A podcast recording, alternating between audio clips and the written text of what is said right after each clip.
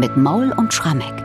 14. Sonntag nach Trinitatis und wir gehen heute weiter in Bachs Choralkantatenjahrgang. Heute mit der Kantate Jesu, der du meine Seele.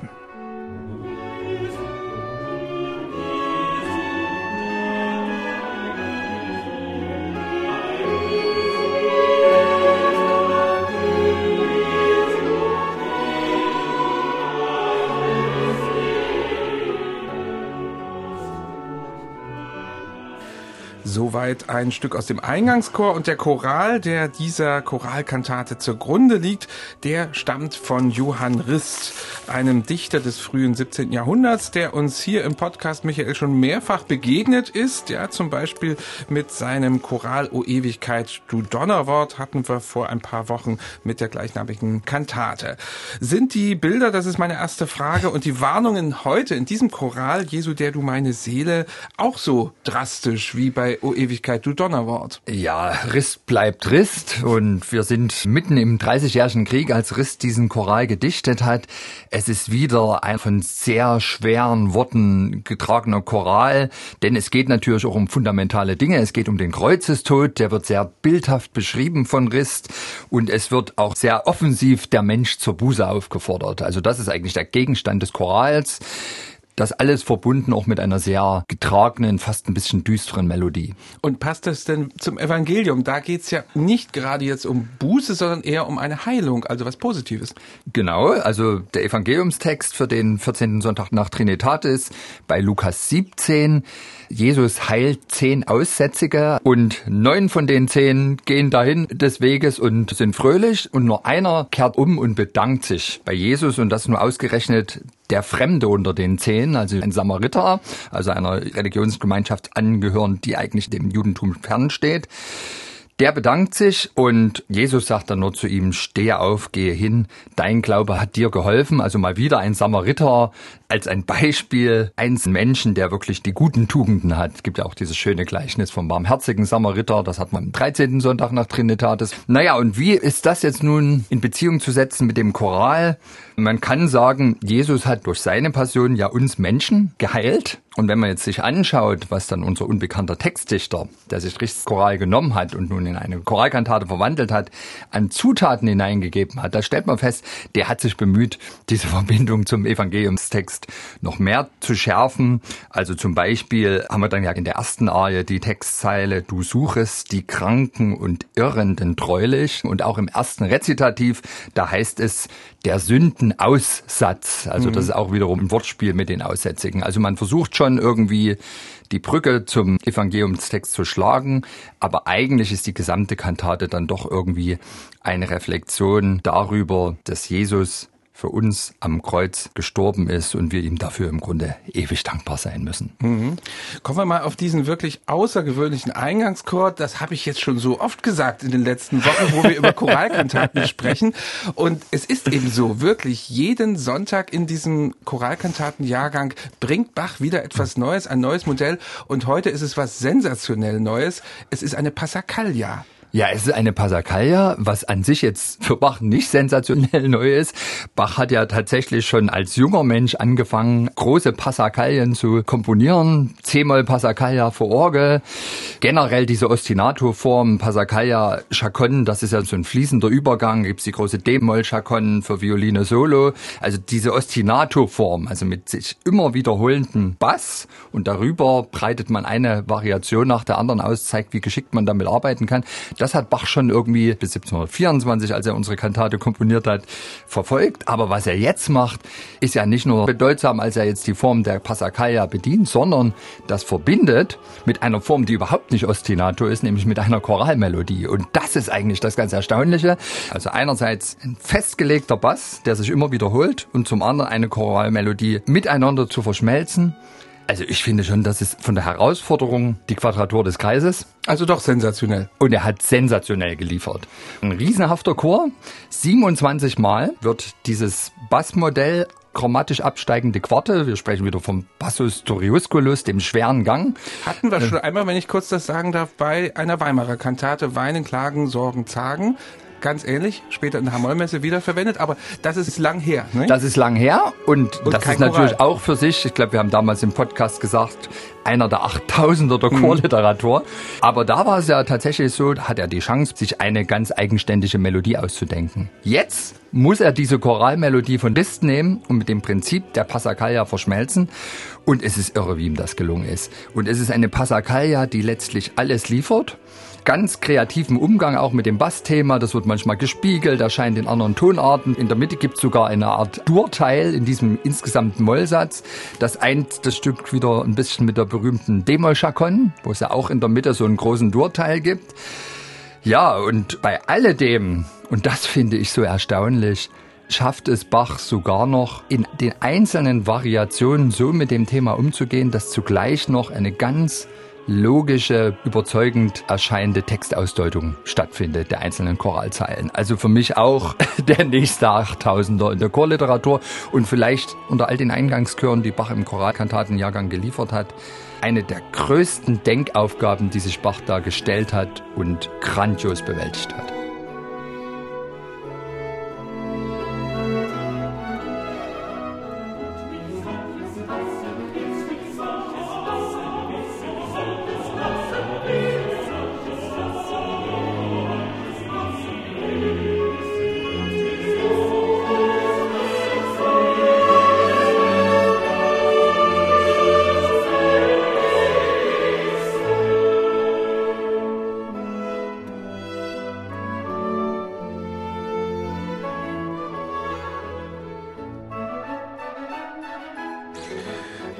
Kurzer weiterer Ausschnitt war das aus dem Eingangschor, aus dieser Passacaglia kombiniert mit einem Choralvers. Und dann geht es ja sofort anschließend danach weiter mit dem ganzen Gegenteil. Es folgt ein Duett, ein ganz berühmtes ein ganz berühmtes und ein echter Hit innerhalb von Bachs Kantatenwerk.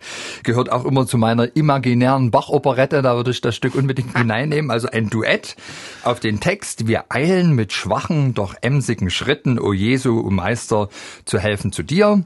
Du suchest die Kranken und Irrenden treulich. Ach, höre, wie wir die Stimme erheben, um Hilfe zu bitten.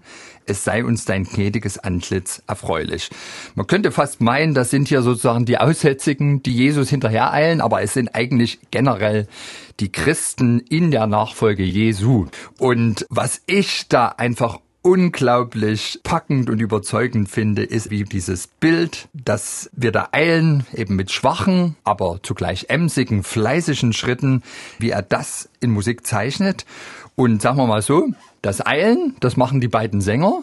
Und dass sie sozusagen hintereinander hereilen, sieht man auch daran, das ist wirklich richtig kanonisch. Die singen eigentlich dasselbe, nur einfach ein paar Zählzeiten versetzt. Und die schwachen und emsigen Schritte, das liefert das Cello in diesen getupften Achtelfiguren, die präsent sind, aber nicht besonders stark, sondern schwach. Und der Ohrwurmfaktor ist bei diesem Duett einfach gigantisch. Man kriegt es nicht aus dem Kopf raus. Ist wieder auch so ein Beispiel für so ein Perpetuum mobile, das sich in den Kopf einnistet und schwerlich wieder rauszukriegen ist. Äh, gibt auch X-Bearbeitungen später davon. Wir hören ja. trotzdem hier schon mal kurz Bitte. schwach,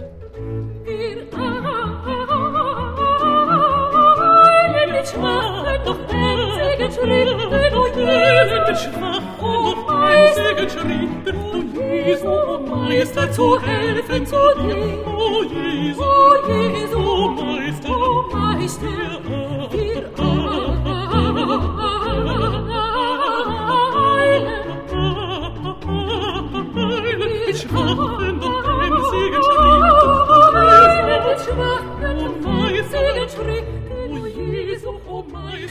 waren also die schwachen und doch sehr emsigen Schritte, die hier sehr deutlich zu hören waren. Nach diesem Duett folgen in dieser Kantate noch zwei Rezitative und zwei Arien.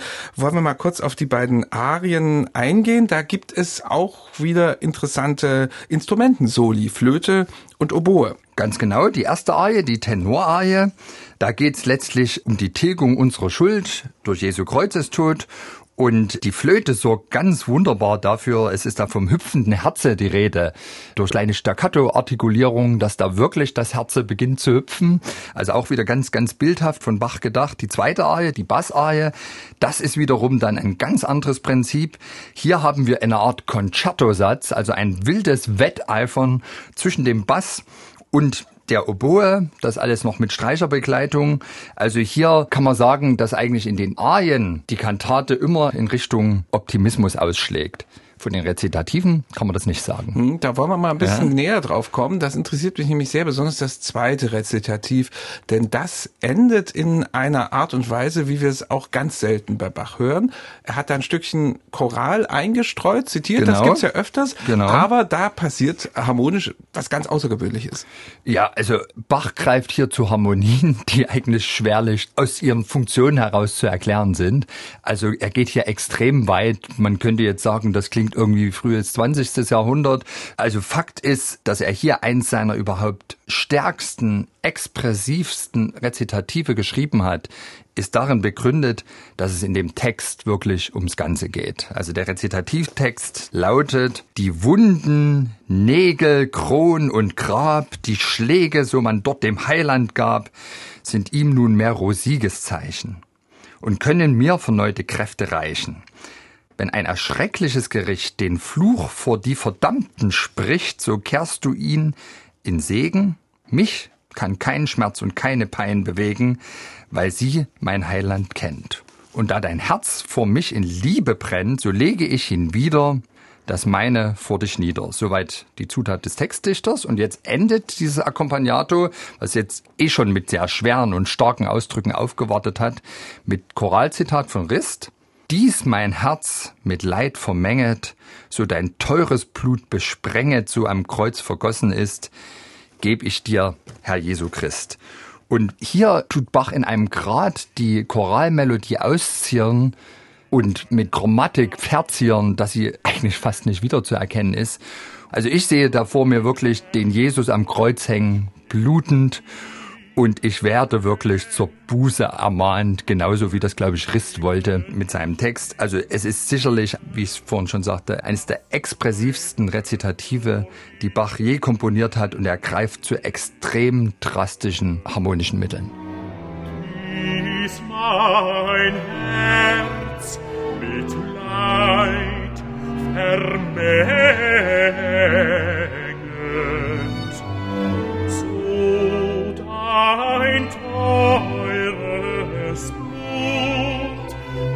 Besprenget,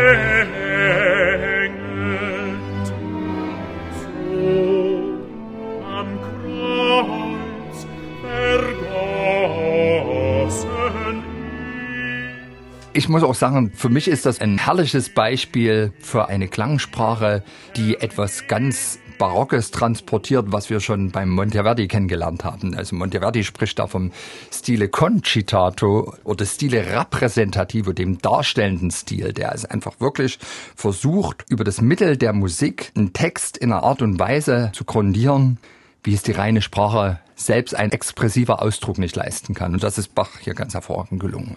Wollen wir ein kleines Fazit machen für diese Kantate? Das ist nicht ganz leicht diesmal. Mhm. Denn oft haben wir in Bach-Kantaten am Anfang die große Warnung, haben wir immer mal festgestellt, und dann gibt's die Wendung, am Schluss der Trost und es geht gut aus. Mhm. Hier dagegen ist nach meinem Gefühl ein ständiger Wechsel.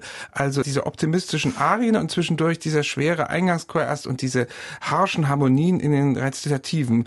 Wie kann man die Grundaussage dieser Kantate verstehen? Verstehen? Na, vielleicht kann man es am Ende nur verstehen, wenn man sich vergegenwärtigt, dass ja parallel in diesem Gottesdienst auch über diese Erzählung von der Heilung der Aussätzigen gepredigt wurde. Und der Pfarrer wird sicherlich die Gemeinde anhand dieses Beispiels, dass neun dieser Geheilten sich bei Jesus nicht bedankt haben, eben das genutzt haben, um die Gemeinde zu ermahnen, vergesst nie dieser Jesus, was der alles für euch getan hat.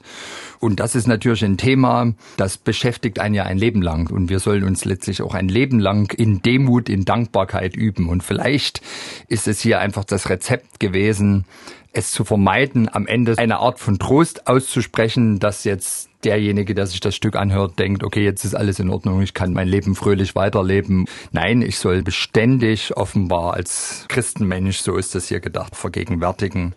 Gott, Jesus, haben so starke Dinge für uns Menschen getan, dass wir uns dessen ein Leben lang erinnern sollen und wie der Samariter sozusagen Dankbarkeit zeigen sollen in unseren Taten. Und das hört niemals auf. Und zwar mit schwachen, aber doch emsigen. genau, genau, das ist sehr schön.